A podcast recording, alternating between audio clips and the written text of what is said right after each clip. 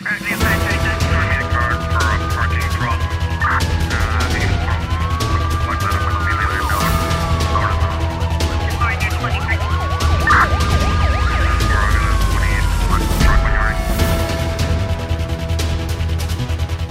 O relato sobre a frequência de crimes sexuais contra crianças impõe que medidas redobradas sejam adotadas no sentido de proteger os menores. A declaração é do Procurador-Geral da República. O responsável refere que o Ministério Público tem dado atenção especial a este fenómeno e tem sido implacável na perseguição dos crimes contra crianças. Luís Landim fez estas considerações na quarta-feira durante a cerimónia da apresentação pública dos resultados da segunda e terceira fases da parceria entre a Procuradoria Procuradoria-Geral da República e a Unicef, realizada na Cidade da Praia, no âmbito da eh, tramitação dos processos da jurisdição de família e menores e de crimes sexuais contra crianças. No mesmo evento, o procurador António, Duarte, António, António Andrade disse que a morosidade processual nos crimes sexuais contra menores na Praia, neste caso na comarca da Praia, não existe. Discordo dessa questão da morosidade. Se é que é verdade que a justiça calverdiana é marcada pela questão da morosidade processual no que se refere aos crimes sexuais, nomeadamente contra menores, não se põe essa questão. Porque os processos que temos tramitado são processos muito recentes. Os processos que dão entrada na Procuradoria da República e no prazo razoável, como diz a Constituição da República, já tem a decisão. Portanto, não há morosidade processual nos crimes sexuais contra menores. Na comarca da Praia, não há. Os casos de crimes sexuais são recorrentes em Cabo Verde, com a polícia a anunciar frequentemente uh, detenções uh, de uh, suspeitos.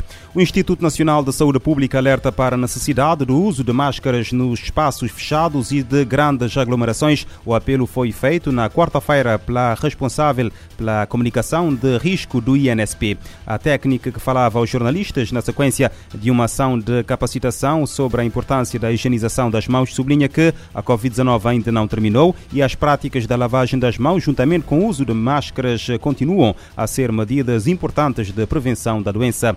Cabo Verde está em situação de alerta desde o dia 6 de março, o nível menos grave de três previstos na lei que estabelece as bases da proteção civil, com o nível mínimo de restrições devido à pandemia de Covid-19. Cerca de 700 pessoas foram mortas e mais de 1.400 ficaram feridas desde que o Talibã tomou o poder no Afeganistão em meados de agosto de 2021. Os dados constam de um novo relatório das Nações Unidas. No entanto, a missão das Nações Unidas no Afeganistão revela que a segurança melhorou em termos gerais nos 10 meses até julho deste ano. E segundo a missão das Nações Unidas no Afeganistão, a situação das mulheres e meninas continua precária, com privação de direitos humanos pelo Talibã.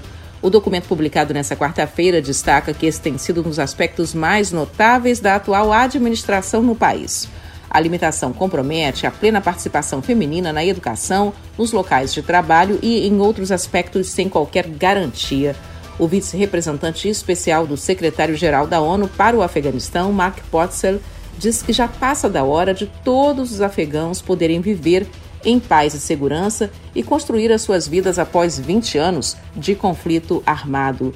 Para a ONU, a decisão de não permitir que meninas frequentem a escola no ensino médio impede uma geração inteira de completar os seus 12 anos de educação básica.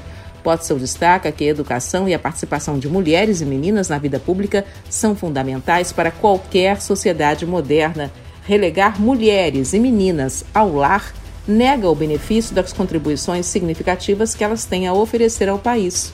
Além de fazer referência aos direitos das mulheres e meninas, a análise também cobre temas como proteção de civis, execuções extrajudiciais, tortura, maus tratos, prisões, detenções arbitrárias, liberdades fundamentais e situação nos locais de detenção. Da ONU News em Nova York, Mônica Gray. A Operação de Paz no Afeganistão confirma assassinatos e casos de violação de direitos fundamentais nos últimos 10 meses. O documento ressalta o agravamento da situação de mulheres e meninas. Milhões de refugiados e imigrantes em situação precária, incluindo trabalhadores com baixa qualificação, enfrentam dificuldades com cuidados de saúde em países anfitriões. A conclusão é do primeiro estudo global sobre o tema, compilado pela Organização Mundial da Saúde. A situação ameaça o alcance dos Objetivos de Desenvolvimento Sustentável neste grupo demográfico. A reportagem é da ONU News. Em muitos casos, migrantes e refugiados vivem em condições precárias, abaixo dos padrões dos cidadãos dos países de destino. O diretor-geral da OMS lembra que o mundo tem hoje quase um bilhão de migrantes, ou um em cada oito habitantes do globo. Tedros Ghebreyesus ressalta que o relatório pede ação coletiva urgente para assegurar que essas pessoas possam ter acesso aos serviços de saúde ele afirma que também é preciso enfrentar as causas das falhas na saúde, reorientando o setor a responder a um mundo cada vez mais em mutação.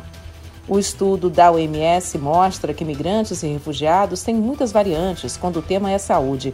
Eles dependem de condições de educação, salário e outras barreiras, inclusive linguísticas, que estão por trás de uma saúde precária.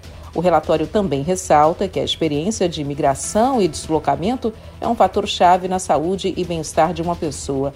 A análise inclui mais de 17 milhões de participantes de 16 países em cinco regiões geográficas da Organização Mundial da Saúde. Comparados a trabalhadores não migrantes, os migrantes tinham menos chance de usar os serviços de saúde, ainda que fossem mais propensos a acidentes de trabalho da ONU News em Nova York, Mônica Grady. De acordo com a ONU, pelo menos 169 milhões de trabalhadores migrantes experimentam riscos maiores de acidentes associados à função eh, que ocupam que os não eh, migrantes. Um júri federal eh, em San Antonio, no, no estado norte-americano do Texas, acusou na quarta-feira dois homens de crimes relacionados com a morte em junho de 53 migrantes num caminhão abandonado. Os dois indivíduos, incluindo o motorista, foram acusados de transporte e uh, conspiração para transportar migrantes ilegalmente, resultando em morte ou em ferimentos graves. Uh, o caminhão transportava mais de 60 migrantes trancados no atrelado entre as uh, 53 vítimas mortais, 27 eram do México, 14 das Honduras, 7 da Guatemala e 2 do El Salvador. Três pessoas ainda não foram identificadas. Foi a maior tragédia a envolver migrantes traficados através da fronteira entre o México e os Estados Unidos. Ambos os acusados permanecem sob custódia federal. Eh, caso sejam considerados culpados, os dois homens podem ser condenados a penas de prisão perpétua, embora o Ministério Público eh, possa também pedir a pena de de morte. E a polícia peruana deteve esta quarta-feira 40 pessoas suspeitas de pertencerem a uma rede, a uma organização internacional de pornografia infantil, dirigida desde os Estados Unidos e também eh, da Europa. Informação divulgada pelo Ministério Público do Peru, os suspeitos pertencem a uma organização chamada Deep Porn e comercializavam imagens sexuais de crianças entre 10 e 16 anos. Eh, segundo o Ministério Público, o grupo criado em 2019 utilizava redes sociais como o WhatsApp para distribuir uh, fotos e vídeos. Os seus administradores estariam em países da Europa, nos Estados Unidos e também no Equador.